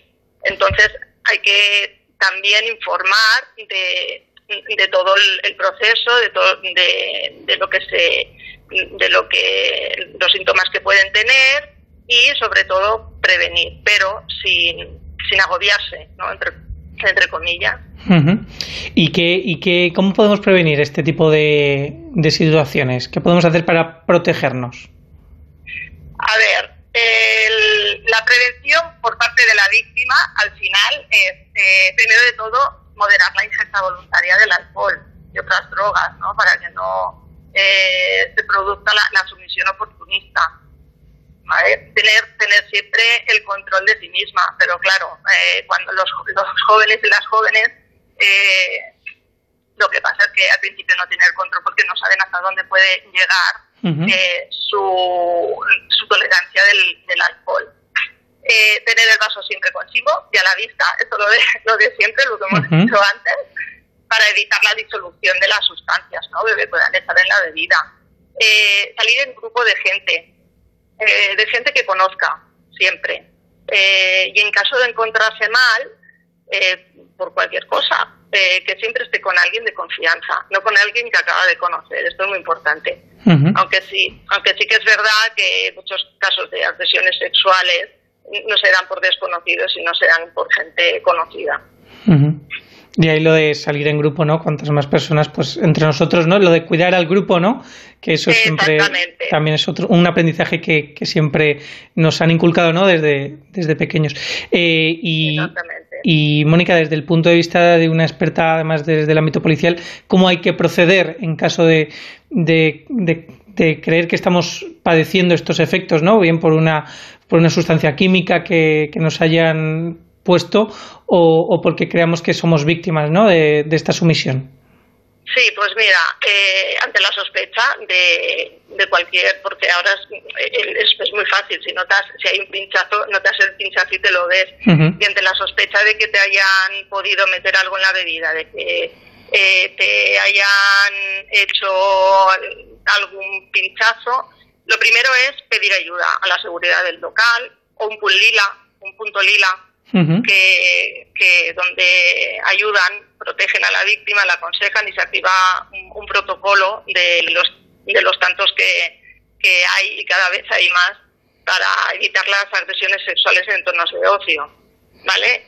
Y es muy importante acudir rápidamente a un centro sanitario para tomar las muestras lo antes posible. Porque lo que pasa con estas sustancias es que tienen un efecto muy rápido pero también desaparecen del organismo rápidamente. Así que es, eh, es muy importante denunciarlo ante la policía, pero eh, primordialmente ir lo antes posible a un centro sanitario para sacar estas muestras. E ir, como hemos dicho antes también, ir siempre acompañado de alguien de confianza.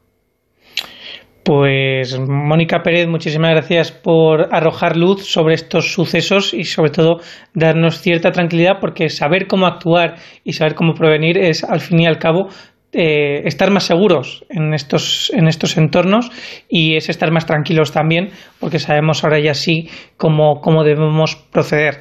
Eh, cabo de la Policía Local de San Joan de Espí y portavoz del Colegio de Criminología de Cataluña, Mónica Pérez, muchísimas gracias por acompañarnos.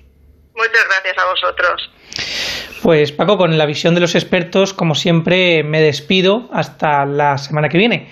Hasta entonces, ya saben, protéjanse.